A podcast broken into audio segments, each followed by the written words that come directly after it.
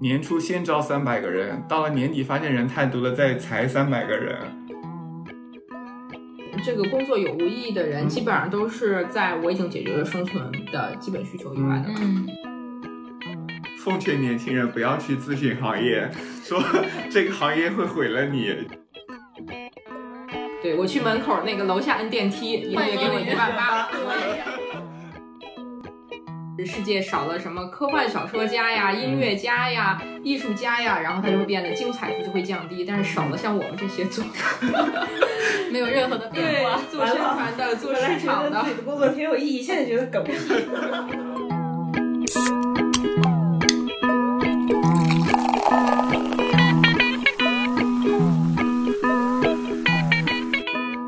大家好，欢迎收听这一期的早日退休，我是太太。我是思思，我是鹅老师。前段时间呢，网上有一个话题非常的火，可能各位主播和听众们也都有看到，就是那个月薪一万八但毫无意义的工作，你愿不愿意做？我愿意，我也愿意，为什么不愿意？为什么不做？为什么不做？挣钱就行。对啊，这我是没有理想的人。还是会有除了我们都愿意做以外的答案的。比如，比如比如就是我们最近也有看到一本新书，叫《毫无意义的工作》。这本书呢，它的原作名翻译过来就叫《狗屁工作》，它的作者是大卫·格雷伯，是美国的著名人类学家和社会学家。这本书也是我们最近肉眼可见的受欢迎程度很高，就是在我们书店进了这本书的当天就被同事们疯狂的抢光了。可以看出来，大家对这本书非常的关注，非常的感兴趣。哦，那这一期的早日退休呢，我们就请到了这本书的策划编辑张彪老师，想跟他一起聊一聊狗屁工作现象，还有工作这件事儿。我们现在请张老师跟大家打个招呼吧。嗨，各位听众朋友们，大家好，我是 是这样说的吗？可以可以可以，这样听起来好像那种什么九十九点一兆赫。各位听众，大家好，马上就要给大家放歌了。对，这里是张彪说工作。电台 DJ。然后这本书呢，我们发现最近还挺火的，就是我们的朋友圈，包括在网上，我们都能看到相关的话题，大家都在说“狗屁工作”。先让我们的张彪老师来给我们介绍一下《毫无意义的工作》这本书。其实毫无意义的工作，这个讲说起来，呃，有点戏剧性。就是这本书其实不是我签的，它是我的领导、前领导 签的，一六年的时候左右签的。然后签这本书的理由，呃，有几点吧。因为一一个编辑签一本书，肯定有很多呃考虑因素在里面吧。一个当然是这本书在当时。呃，因为大卫·格雷伯写的那篇论文，就是论苦皮工作那个论文，在引起了很大的反响嘛。然后，嗯，在各个媒体上的曝光量以及呃这个传播量、传播度都不错。然后呢，第二个是因为这本书的书名《Bullshit Jobs》实在是太有这个情绪感了，以及槽点了，被打动了。就每可能很多人都被工作伤害过嘛，然后都会有对工作的不满，然后这个确实是一个非常好的书名。然后第三点呢，是因为大卫格大卫格雷伯其实在我们呃我们这里出过书，呃我们之前签过他的另一本书叫《债》。啊，那本书其实的读者口碑也不错，然后也算是我们那个就有过合作的作者吧，所以肯定也会考虑他的新书嘛。然后戏剧的地方是在于这本书，其实如果在一六年签下来，然后一六一七年就出的话，可能没有现在这这么好的一个影响力，就在于说一六一七年的时候，当时社会虽然。已经比较流行九九六之类的，但是大家的情绪其实并没有现在这么悲观或沮丧吧。然后整个工作环境也没有现在这么感觉有一点点的压抑啊，社会情绪上也也也更偏积极主动一点。所以在当时的情况下，如果以这样的一个话题去的话，可能并不会产生现在这样一个大的一个呃读者反响。嗯，所以说有的时候。呃，编辑和一本书也是那个阴差阳错吧，就是属于呃有运气的成分在里面。嗯，这个作者他好像除了社会学以外，也研究哲学什么的，反正是一个很。大卫·格雷伯他其实主要的标签是一个无政府主义者，就很奇怪。然后他也是比较更知名的一个社会事件是，他是那个呃占领华尔街运动的一个发起人，所以他是旗帜鲜明的反对那个。呃现代资本主义金融体系的这种人，所以他在书里其实你可以很明显的看到他弥漫的对于那种工人阶级的那种赞赏或者尊重，对于这种。像咨询啊，像金融啊这些，呃，榨取人们呃价值的，深深的感受到对对，这种这种人的一种愤怒，或者说觉得他们的无意义感啊，其实是有很强烈的一个个人情绪以及他的思想倾向在里面的。嗯，所以这本公这本书其实应该金融公司的人手一本儿，非常的适合他就把他们都抨击了，对。他觉得这个工作根本就不应该存在。但他这里其实也提到，就很多他这书里提到的那些狗屁工作，比如金融高管或者咨询企业的高管，其实往往感觉是狗屁工作的是那些呃中下层的人，嗯。中上层的真正得到了既有的利益的人，可能反真的觉得这份工作是很有有意义的，嗯是非常有价值的，他真的为人类做出了贡献的。但是只有那些在下层的，只是负责打工干活的人，那些纯粹的打工人，他会觉得可能就是狗屁工作吧，嗯。嗯，对，你们说这书为啥就是会这么会火这么这么有话题性呢？就是首先。他可能在一些比较，呃，比如说读书的人，或者是比较比较那种学科的社会学领域的人，或者是社这个领域的 KOL，他会关注到，是因为这本书他之前的这个作者他之前那篇论文确实还挺有名的，都是大家还是知道，然后或者是外版，或甚至是台版，大家可能都看过。但是对于大众来讲，我还挺好奇的，因为我当时我们那个豆瓣不是刚建了条目之后，然后转瞬就二百多、两千多的想想读出来了，嗯，就是那些大众他们是还蛮有意思，因为这书并没有给答案。其实他这个一开始的时候，两千多想读，可能还是固有的粉丝为主吧。嗯就是你刚刚说的，就以前看过他的论文，或者说听过他这本书，或者看过他台版的一些粉丝为主，不然的话不可能一下子就窜出来两千多个人，因为嗯大家的信息不可能来源那么的快嘛。嗯嗯，但是这本书为什么会引起大家这么多的关注？可能主要还是在于社会情绪吧。就是这两年，就大家明显能感觉到压力比较大，然后每个人的怨气啊也比较重。然后它这个英文书名其实 “bullshit job” 就很有一种情绪宣泄的感觉在。然后其实大家也不一定知道这本书讲的是啥。但是只要听到这个书名，就觉得好像很亢奋的样子，就感觉嗯，我我感觉有一种呃宣泄的渠道在了那个。英剧《The End of the Fucking World》，去他妈的世界！对对去当时对是因为名字，然后大家一看就很想看。对对对，嗯主要还是这个书名比较讨巧吧，我觉得，嗯嗯，狗屁工作。嗯，也是跟我们现在大家动不动就躺平摆烂这个心态还挺契合的。我那天在直播间讲这本书的时候，有一个老粉，因为我比较了解他，然后他下了一单，然后他下单之后，他就说，我觉得我可能需要这个书来看一看，因为我知道他本身是做那种社区工作者，然后因为我们开始戴口罩之后。其实这个，我觉得社区工作者的压力可能会更大，然后会多一些更多。其实，在我们今天看来，有的时候我觉得有些没有意义，比如说扫扫码，非得有人盯着你，然后他去查，嗯就是完全忽略你会自觉这件事事情，然后再包括他们有一些上门走访等等，反正就是各种各样的工作堆积起来吧。然后他说他觉得自己可能需要一个这个书，我觉得可能这个书里面还是讲到了很多人今天的一个就大家都在面对的情况。我可能我就是想用我的时间，然后去做一些有意义的或者有意思的事情，但是现实却是我被迫，无论是为了什么，然后必须在一个岗位上，然后去做我不喜欢的内容。嗯嗯，其实这里面也还有一种情况，就你刚刚讲的那个现象，就他被迫去被别人逼着去做这个扫码这个嗯，呃这个流程，其实他可能这个工作本身是有一定意义的，对，就他去帮呃就嗯。收集这个信息本身，但是呢，就流程它反而变得狗屁化了，对，就就是那个有真正做这事人不认可他的工作。对，就有的人他出于一种不信任啊，或者说是强制性的，就一定要盯着他，就忽略他的主观能动性去干这件事，就导致本来可能有意义的东西也变得就让人觉得生厌，嗯或者说流程的狗屁化，让人觉得很无奈，就会有这种情况存在。嗯因为我觉得我们做工作的目的，可能还是为了更多的体现个人的价值。嗯那么很多人不认可他的工作，我觉得就是因为没有在这份工作中找到自我价值的这种释放和这种出口，所以觉得这个东西没有意义，没有创造任何的价值。所以这个也是说到了这本书的书名，就是什么样的工作才是狗屁工作？这个张彪老师能来给我们简单的嗯介绍一下其实？他这书里有一个比较完整的定义，叫、呃毫无意义，同时呢，就是又领取了一个相对不错的一个薪水，嗯呃，但是呢，就即使是这样，就当事人本身还是觉得过得非常的呃心里备受煎熬，又不得不为自己做着毫无意义的工作，但是又领取着这么高的一份薪水，去寻找一个合适的理由。去达到一种自洽，但呢，往往又找不到，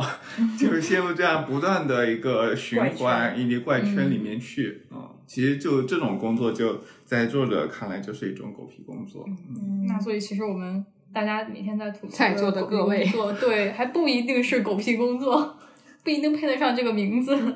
可能是书中的狗屎工作。对他，他其实有一个很悖论的情况，就是毫无意义，但却有着不错的薪水嗯啊、但是呢，有很多，他这里面讲到狗屎工作吧，在他看来，其实就是是那种不一定特别有意义，但是呢，有其实对于社会是有用的。嗯啊、但这样的一种工作，但是呢，他们的薪水却很微薄，而且反而因为拿到的钱比较少，嗯。呃，受到别人的那个嘲笑，或者说觉得他们的工作太累，觉得他们的工作才是真正没有意义的。就比如典型的就是一些在城市的农民工啊，或者说一些呃咱们家居家政的一些修理人员啊，嗯。就这些人，其实他们干的工作，呃，这作者讲了一个很夸张性的一个东西，就是说，如果这些家政人员啊，这些水稻维修工啊，如果消失了，那整个城市可能立马就会瘫痪了。嗯但是呢，如果像我们这种人，呃，如果消失了，可能这个世界也不会发生什么太大的变化。那嗯对他，他在这里面其实举的那些，还在我们看来，其实传统认为嗯它还是好，不是毫无意义的。比如说，他说那些私募基金的，做私募基金的那些人，嗯然后那个做做公共关系的，甚至他在里面很批评的那个 PR，对啊，对他对他，他一直觉得说这个做公关这个东西是一个很没有用的。之前举的那个例子是牛津大学还是哪个大学嗯的那个公关的那个部门，他就说，嗯那这个部门如果要是不，它的作用是什么呢？它能让牛津大学成为世界第一吗？如果这个没有这个部门，牛津大学不能成为世界第一了吗？还是说有了这个部门之后，别的人都不用干，它就可以成为世界第一呢？这个其实他把就典型的他把这个公关啊、咨询啊这些嗯。工作都归类为，好像是叫那个打手这个行对那个狗屁工对，好几个嗯。狗屁工作，他把里面他把归类为了打手这一个嗯。呃种类里面去。然后其实公关以及咨询这些行业，就是不只是作者本身在批判，其实像呃咱们知道的很多有名的企业家，其实也对这些种类的工作就嗤之以鼻。比较典型的就是乔布斯以及马马斯克，他们在很多场合公开演讲的场合就是。奉劝年轻人不要去咨询行业，说 这个行业会毁了你，就没有其实没有太大的意义，就是每天做 PPT，然后去寻找一些、呃，就是去外部找钱嘛，就给自己赚钱这样一个。虽然薪水很多，但其实是没有什么太大意义，并不能改变世界，在他们那个格局里面啊，在他们眼里，这个也是狗屁工作。对对对，就是世界少了什么科幻小说家呀、音乐家呀、艺术家呀，然后它就会变得精彩度就会降低，但是少了像我们这些做 没有任何的变化。做宣传的、做市场的得自己。的工作挺有意义，现在觉得狗屁。啊不不，其实他他这里面这个讲狗屁工作，其实还是主观意义比较重的，因为哦在他那个定义里，不是说是你要自己觉得毫无意义嘛？嗯但如果你自己觉得其实是有意义的，那这份工作对你来说可能就不是狗屁工作了。嗯呃，就比如刚刚讲的那个，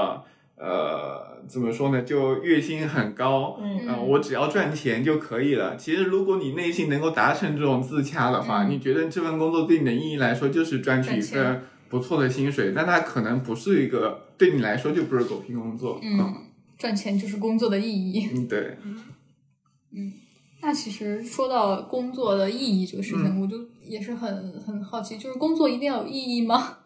对呀、或者说一就是有人定要有很高级的意义吗？有有，就是这这个就是刚才我们张彪老师说的自洽嘛，对就是有的人觉得说我工作的意义就是赚钱。对，或者说我工作的意义就拿到就是活着。对我去门口那个楼下摁电梯，以后也给我一万八，对我也这样。能考试。我们这些庸俗的人，对呀、但是你想啊，就你刚刚这个表述本身，它其实也产生了意义嘛。就是你如果你完全就是找不到这份工作的价值所在的话，那他就很难就坚持着去干下去嘛。但如果你把它你自己给他找到了一个理由，那可能这份工作你就有做下去的动力了。嗯，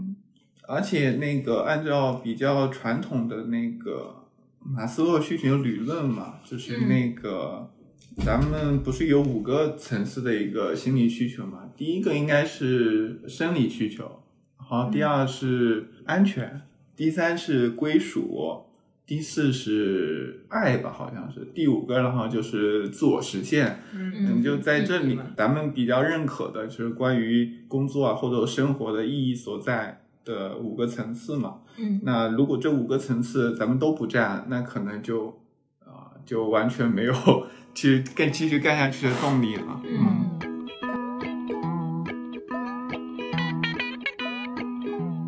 然后作者在这本书里呢，他不仅对狗屁工作做了一个定义，还把狗屁工作做了一个分类。它它里面讲了五个类型的狗屁工作，第一个叫做帮闲。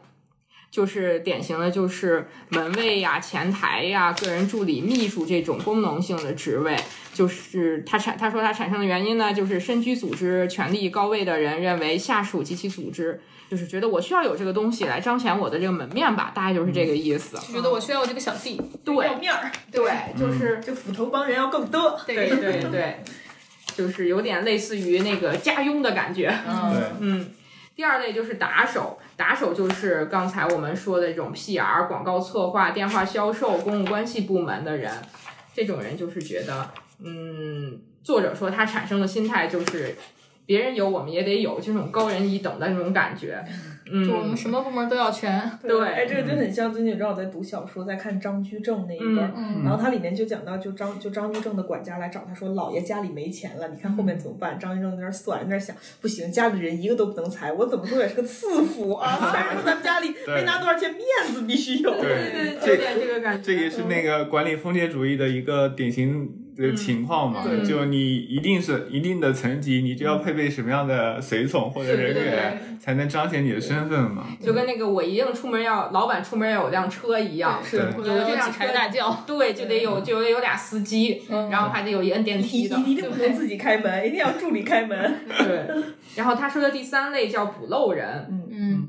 嗯，就是因为组织就是各种工作中会有某种小小错或者是故障，然后需要他人来工作负责解决本来不该存在的问题。嗯，一般都是这种，就是有有一种那种给给老板擦屁股的感觉，对，其实就是背锅侠，背锅侠倒是也不是。补救的。嗯不漏的，嗯，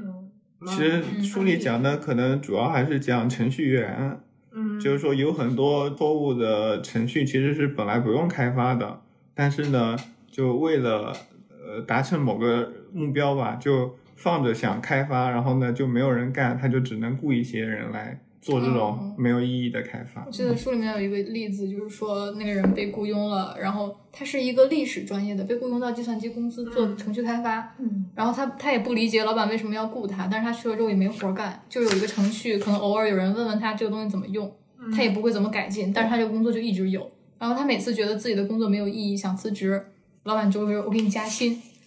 然后他每次想辞职，老板就给他加薪，最后就加到一个非常离谱的程度，但是他还是觉得这工作有我没我都一样，所以他实在忍不了，他就辞职了。嗯，啥工作我也想来，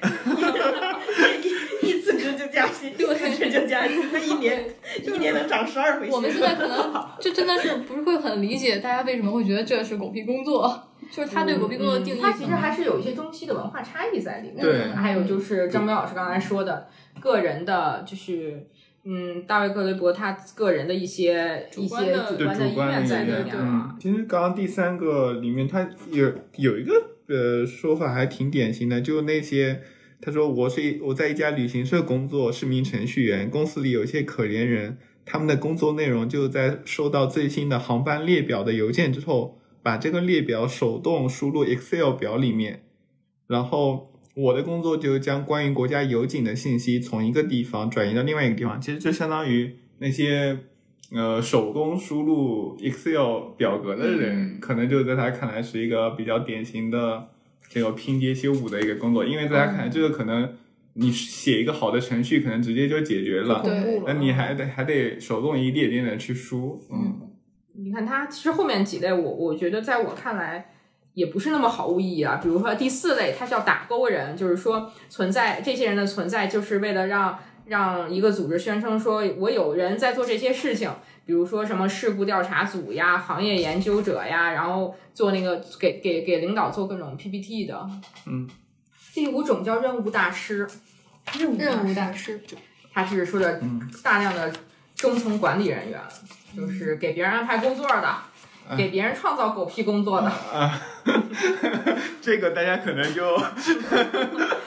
这个大家就不要对号入座，是吧？突然就感觉呃有了一点是吧？对，就是很微妙了，嗯，就是这一这一类的人，这意思了。就像昨天看到一个帖子，他们好像他拍了三张办公桌，他们是一个就是体制内的这么一个工作，然后那个人分享说，领导的工位，然后是很干净很整洁，然后那个人在帖子里形容说是可以干一辈子的工作。第二个呢，拍了一个八零后的领导，就是稍显凌乱，但是呢也比较整洁，就嗯。就就说这个是非常听话的一个工作，他自己形容嘛，最后又拍了一下他自己的工位，就特别的杂杂乱，他这是一个九零后的工位，结果底下有个神评论，热评第一说。第一张照片就是动嘴的，第二张照片就是动脑的，第三张照片就是动手的。嗯，这很好玩。嗯，嗯，就是大概前两张照片，在作者看来都是狗屁工作，对，在作者看来都是狗屁狗屁。工作和制造他们两个消失了，对这世界没有任何影响。狗屁工作和制造狗屁工作的人，嗯，我们现在常说说老板花了多少钱买了我多少时间，所以我这段时间里面就要给老板打工。我不打工的话，我就觉得亏了老板。那这种就是可能我们放到以前来说，一个工人，老板来买买的是他的劳动成果，而不是说他的工作时间。我们现在的社会很可能是把工作的时间跟工作的成果和价值画了等号，所以这这个工作道德伦理的演变，书里面也有其实它这个有一点点吧，我只记得一点点内容啊，就是说是那个呃，以前是就是在进入这个大规模呃就工业革命之前，嗯其实那种不都是个人手工作坊的那种时代嘛？在个人手工作坊时代，你每个人都是一个匠人。那匠人的话，其实大家花钱就是买的你匠人出产的产品，嗯啊，他不会去呃约束你，呃说你一定要在这个地方今天给我干满八小时，对他只要说你今天呃或者明天后天给我交货就行，他不要求具体的一个时间要求。但进入工业革命之后，就是整个社会体系开始追求效率。啊，效率至上，在这种尤其是泰勒主义出来之后，就所有的分工都被细致了。那在这个情况下，就是说，嗯，大家可能希望通过对你进行严苛的一个管理，去让你达产出一个最多的一个成果。那在这种情况下，呃，那些企业主啊，或者说那些资本家会倾向于把你限定在一个固定的场所，然后通过呃对时间的一个具体要求，去呃给你设置任务，给你设定一个目标，让你在这段时间内去达成什么样的一个成果。这样的话，它的利润、它的利益会最大化。在这种效率至上的一个追求之下，才会慢慢的开始呃把工人的嗯时间纳入到一个考核范围内。所以呢，就是说，呃，以前的钱只买成果，现在的钱不只买成果，还要买你的时间啊，是就会产生这样的一个小的变化啊。我觉得这个也是让我们现在觉得每天不努力工作就有罪，对，也是这个 导致的这个观念。而且这里面还是有一个工作伦理的转变，就是在资本主义大规模兴起之前，大家其实就是还是相对来说工作还是比较散漫的。嗯但是呃，资本主义兴起之后，就尤其是资本主义，不是马克思有一句很有名的呃话，叫做资本主义的叫什么，都是浸透着血血与那个什么。哎呀，咋说的来着？资本来到世间，从头到脚每个毛孔都滴着血和肮脏的东西。就是就资本主义需要一个原始积累嘛，那原始积累的话，它肯定就需要你去发挥每个人的能主观能动性，去最大的创造价值。所以在这种情况下，就是啊马克思韦伯在他那本比较著名的就《新教伦理与资本主义精神》里面，嗯就提出了说，就是我们呃每个人的工作其实是一种天职，它其实是为了在西方的那个伦理里面，其实宗教是一个很大的一个就是精神产物嘛，它就是说你工作其实是为了回应上帝，就是说是为了相当于就是说。呃，赎罪的一样，你你努力工作去赎自己本身有的原罪，在这个伦理下，就是说每个人都必须要努力的工作，才能够使自己跟上帝产生一定的连接。在这种情况下，就是大家就会奋力的工作。同时呢，资本主义在一开始的时候，它因为要进行一个原始积累，它其实是要求人们朴素的。它并不像今天消费主义横行的时候，希望大家消费。它在一开始的时候是希望你们厉行节俭的，就你努力赚钱，但是呢，同时又不花钱，这样子的话就达成了一个最大的一个原始积累。其实，在资本主义兴起的初期阶段，它是这样一种状态的。嗯嗯但其实我觉得这本书就是作者可能他更想要讨论的一个问题是，嗯，为什么在大大规模机械化、工业化的这个社会发展、技术进步之后，明明人们可以少工作，对，然后还创造了越来越多的这个人们工作时长被越来越越来越拉长，而且还出现了这么多各种各样奇奇怪怪的工种。哎，嗯，昨天想起来一个热搜，有一个法国人说他在法国工作加班四十五小时，被 HR 投诉了。就嗯 HR 找他约谈，他说你可不能这么干呐。他说不能卷。顶多就三十九个小时，你可不能这么干呐。对，这个其实就是当初凯恩斯不是说说到二十世纪末，我们每每周只需要工作十五个小时嘛？但是现在我们可能每天就要工作十五个小时。对，就是怎么会出现这么多的狗屁工作？对，嗯这个其实是这本书作者他更想要讨论的一个社会性的话题。嗯嗯，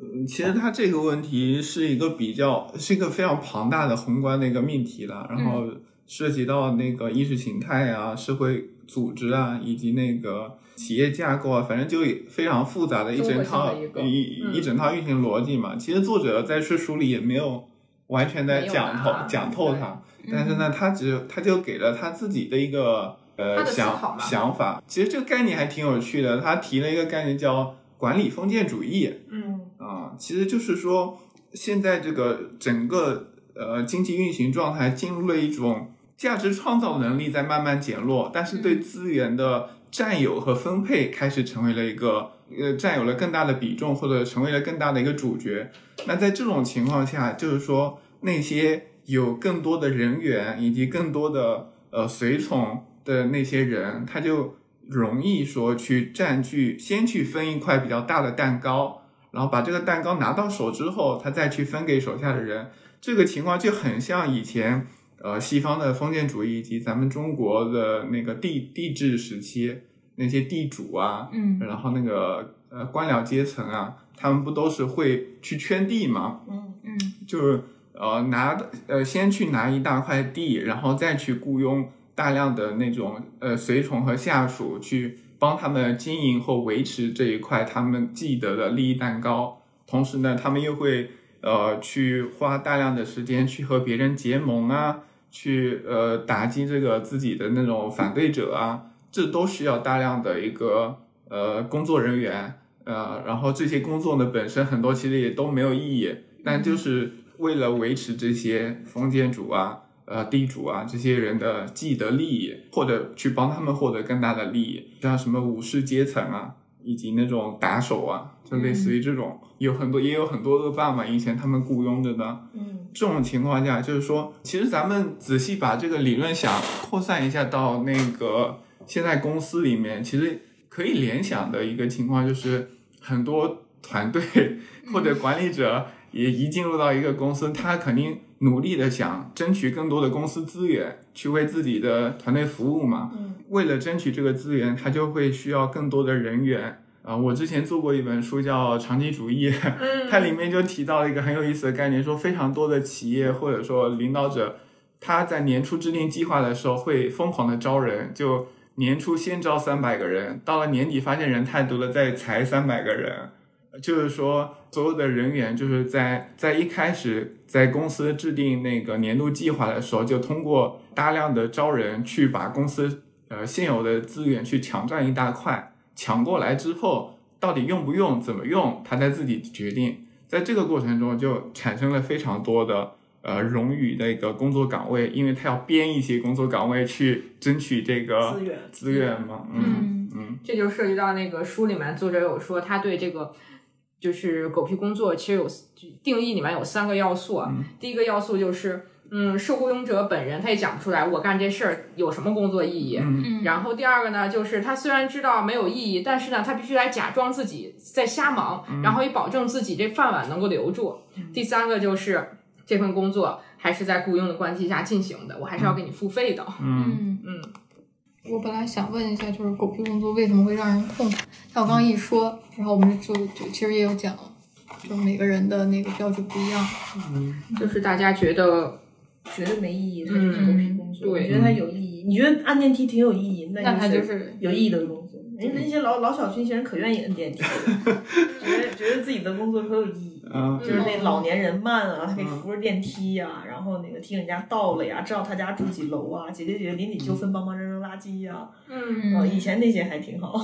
我之前去那种就是那个老的小区里面是那种大爷大妈，他们嗯，早晚班换，然后在里面架一个平板儿，就每天坐在那个椅子上面，在在电梯里面看剧。我觉得他们也很开心。对，对，他也觉得挺轻松呀，我就做一做就可以拿多少钱，然后或者那些，比如说那个。看看门的、看门小区看门的大爷，你看我们小区的大爷每天都在门口，嗯那个马已经跨到脖子上了，对，挎着脖子上，然后那个扇个扇子，然后拿个体温计，然后就在那儿机械性动作，对，大家觉得很有意义。我这个工作有他也。觉得对，他也觉得挺好玩儿，嗯，就是至少在他看来。我觉得他们可能大概考虑不到什么意义或者是人生价值这些是层面上的东西，这可能对于他来讲就是我糊口的一个手段。嗯嗯他的意义就是这份工作可以给我我觉得解决一些钱对，能够考虑到说意义有这个工作有无意义的人，基本上都是在我已经解决了生存的基本需求以外的。嗯但但这里面就其实还是说到，因为从事狗屁工作很多都是白领阶级嘛，那嗯白领阶层大都受过比较好的教育嘛，大家都开始追求意义感、价值感这些东西了嘛。嗯那嗯在这种前提下，他如果干着自己觉得毫无意义的工作，那他就会精神很痛苦呀。嗯，啊，对我们很多就是要要跳槽的人，那大部分来讲都是因为这个原因了。对，我觉得有有得有一半以上吧，很少是因为比如说我在这家公司待遇问题啊，肯定也是也这也占一大部分，对对。对，但是有确实有一部分人是因为我觉得我这个工作对于我没有上升空间呀，那没有上升空间也是某种程度上的意义啊。嗯，或者是我觉得这个工作对于我没有挑战啊，不好玩呀，就是甚至怀疑到说我的人生如果这样下去的话也没啥意思。嗯而且他这里还有一个，我当时看的时候觉得挺好玩的一点，就是因为很多人都会想着说，虽然呃我干着狗屁工作，但因为钱还不错，我可以在这里干着，然后呢，趁摸鱼的时间，我去干自己的副业，做一点兼职。呃，就我觉得这样的想法在旁边人可能还挺多的，嗯但是他这书里其实反就提出来说，这个其实实际上的可操作性不并不高。嗯当然，肯定有人能做到这样了。就比如，呃，也我记得以前那个刘慈欣想自己怎么写出《三体》的时候，就是说他是在上班时间写的，其实都是啊、但是他说这样的人其实是需要非常强的自制力的，因为你在上班时间，因为做着狗屁工作，可能领导会时不时的就来突击检查你。而你如果要做副业的话，很多很多副业都是需要一些创造性的工作在里面呢，需要你集中一些注意力啊之类的。那你在这种狗屁工作的环境里，你可能很难做到这样。所以你更有可能的情况是，你在干着狗屁工作，然后呢，在休闲的时间里，更多的是刷着短视频啊、抖音啊、快手啊之类的，然后或者刷 B 站、看剧，就这种情况更有可能。而从事副业或者创造性的事业的可能性更低。就是你在狗屁工作里，其实根本做不到任何呃的价值。嗯，那其实就是像这个书里面提到了很多这种毫无意义的工作，那我们其实也会看到，像在新闻里面或者身边有一些人他干的工作是我们看起来非常精彩，我们觉得他也很有意义。嗯，就是比如像我们之前有一本《天才捕手》，哦，还有我们最近对有一本在工作中看到中国，里面讲的都是一些，嗯，也是来自各行各业的从业者，包括他们可能有一些我们看上去就是现在也挺习以为常的，什么 A P P 的内容审核员，然后有一些干销售的，还有历史老师，但是他们的工作就是你去看的时候觉得也很真实，也很有意义。甚至有很多我们不太了解，还有这种嗯对工作的对事儿。嗯，呃，那里面有个特别冷门叫传销解救师，哦就专门去解救这些被传销的人，被被误入嗯误入传销传销组织，然后出不来的人。对对，然后里面那个人，我记得他是他本身是传销的一员，然后他已经嗯干到了一个很高的职位，也拿着很好的薪水，但他有一天突然觉得自己就是在害人，可能突然意识到自己的工作是个狗屁工作，然后他就决定就是退出，然后他要去捞那些人，然后他还把他所有的钱都拿出来还给他骗过的那些人，然后结果那个他上面的那个老大，然后就不让他走，说你让让自己走也行，就就把他的手指砍掉了一根，真的砍掉了一根。然后后，但是后来他到现在就还在从事这个传销解救的这个职业，他觉得自己找到了人生的意义和价值，嗯，还挺有意思的那本书。还有一个那个我那天在那个在工作中看见中国，嗯里面有有个职位叫鉴黄师，就是各大 短视频平台专门有一个职业叫鉴黄师。嗯，惊了，视频审原来这是靠人审的。对，你看，这个就是这个衍生出来的这种 这种屁狗屁工作行业。你说这种东西有什么意义吗？但是我们但是不一定哦，有一些男性听呃读者可能听到会觉得很很好玩，很兴奋，是不是我觉？得很有意义。嗯，最后一个问题，想问一下我们的张彪老师，你策划完这本书，对您的工作有什么改变吗？我们编辑工作是一个很有意义的工作，不并不存在狗屁工作现象。